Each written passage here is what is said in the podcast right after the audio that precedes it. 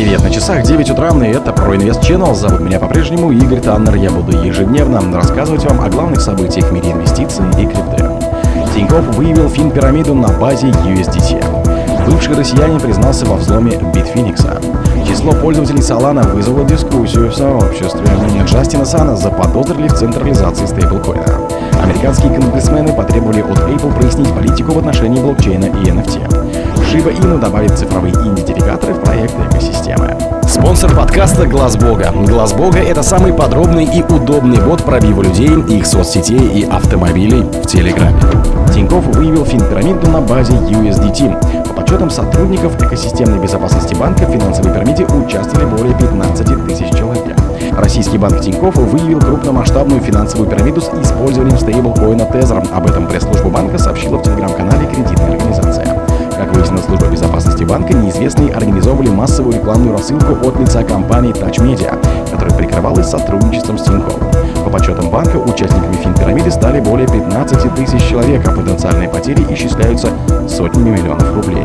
В рассылках жертвам предлагали оформлять кредитные карты банка, чтобы заработать. Однако для участия от жертв требовали в рамках пробного периода внести депозит в размере 120 или 40 тысяч USDT через специальное мобильное приложение. Мобильного приложения в Google Play или App Store нет, поскольку злоумышленники действовали исключительно через кураторов, отмечается в банке. Бывший россиянин признался во взломе Bitfinex. Житель Нью-Йорка, США, кто не в курсе, и бывший гражданин России признался, что является хакером, ответственным за взлом биржи Bitfinex в 2016 году. Такое заявление он сделал в федеральном суде в ходе разбирательства по обвинению в сговоре с целью отмывания украденной криптовалюты биткоин стоимостью 4,5 миллиарда долларов. Пресс-служба сообщила, что виновным в кибератаке является некий Илья Лихтенштейн. Ранее его супруга Хизер Рианна Морган выступила в том же здании на слушании по делу, которое привело к крупнейшим в истории аресту, инициированным Министерством юстиции США. До признания Лихтенштейна не было доподлинно известно, кто украл биткоин с криптовалюты биржи Bitfinex. Гражданин, который является российским иммигрантом, содержался под стражей с момента его ареста в феврале 2022 года вместе с женой.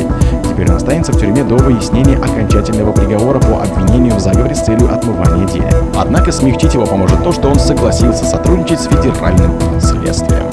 Число пользователей Solana вызвало дискуссию в сообществе. Solana, он же Sol, начал обсуждаться в Твиттере. Компания запрещена в России. После того, как криптоинвестор и профессор Адам Кокран съязвил по поводу публикации пользователя под псевдонимом Мак Бреннан. Тот написал, что у Solana больше пользователей, чем у любого другого блокчейна. Кокрана изумила эта информация, поэтому он сослался на данные Дефил Ламан, согласно которым Solana занимает десятое место по TVL и только девятое место по пользователям за последние сутки. Примечательно, что за сутки Solana было всего 99 953 пользователям, в то время как у других сетей, например, Трона, их было более миллиона. Суточная производительность Solana ничем не отличалась от других криптовалют, поскольку ее цена упала ниже, чем на 1,9% за последний день торгов до 22,83 долларов. Суточный объем торгов Соло составил 378 миллионов 487 тысяч 370 долларов, что на 5,87% меньше, чем три раньше. Джастина Сана заподозрили в централизации стейблкоина. Стейкинг версии стейблкоина USDT на базе сети Tron почти полностью контролируется кошельками и организациями, связанными с криптопредпринимателем Джастином Саном. К такому выводу пришли журналисты издания Protos. Как отмечают журналисты, токен STUSDT позиционируется как стейблкоин, управляемый децентрализованным сообществом. Впрочем, в Protos утверждает, что не могли найти какие-либо доказательства того, что проект действительно децентрализован. Более того, в середине июля 2023 года журналисты выяснили, что около 80% от предложения USDT STM было под управлением биржи Huobi, который де-факто владеет Джастин Сар. Ссылаясь на данные сервиса NASA. Американские конгрессмены потребовали от Apple прояснить политику в отношении блокчейна NFT. Американские законодатели направили письмо гендиректору Apple Тиму Куку с просьбой прояснить политику компании в отношении невзаимозаменяемых токенов блокчейна и Web3. Члены Палаты представителей, республиканец от штата Флориды Газ Белиракис и демократ от штата Иллинойс Ян Шаковский запросили у руководства Apple подробности, не нарушает ли политика магазина приложений App Store антимонопольные требования.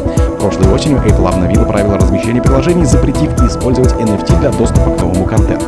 Законодатели опасаются, что ограничив функциональные возможности Web3 приложений, компания намеренно ограничивает выбор пользователей и подавляет развитие инноваций. Shiba Inu добавит цифровые идентификаторы в проект экосистемы.